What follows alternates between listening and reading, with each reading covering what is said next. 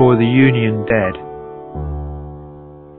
Relinquunt omnia servare rem publicam.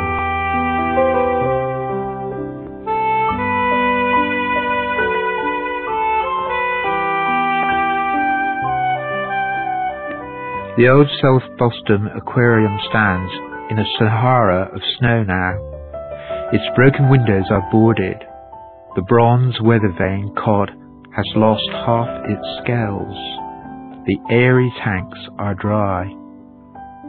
Once my nose crawled like a snail on the glass, my hand tingled to burst the bubbles, drifting from the noses of the cowed, compliant fish.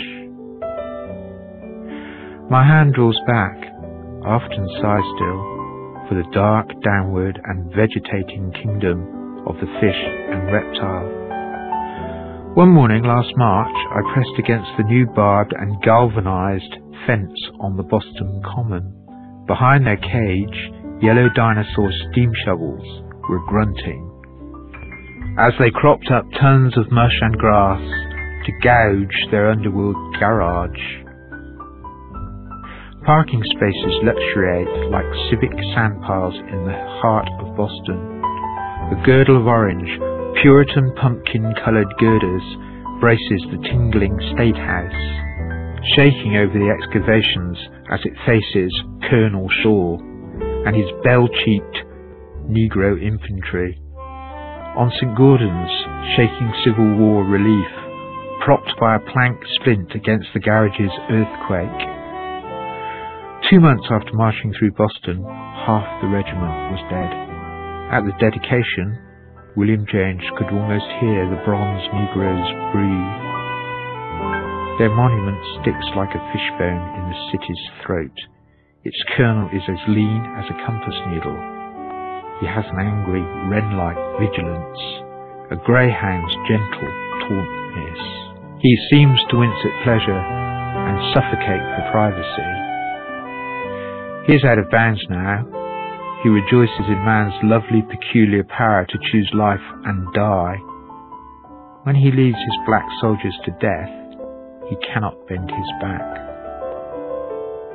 On a thousand small town New England greens, the old white churches hold their air of sparse, sincere rebellion.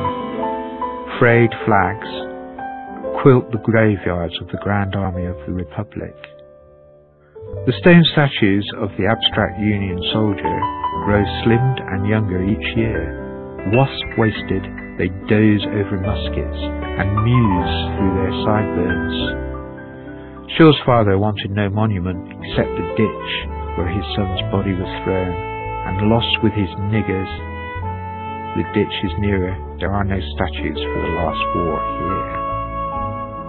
On Boylston Street, a commercial photograph shows Hiroshima boiling. Over a Mosler safe, the Rock of Ages that survived the blast. Space is nearer. When I crouch to my television set, the drained faces of Negro schoolchildren rise like blooms.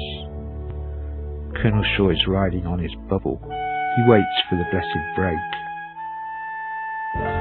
The aquarium is gone.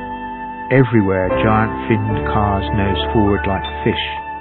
A savage civility slides by on grease.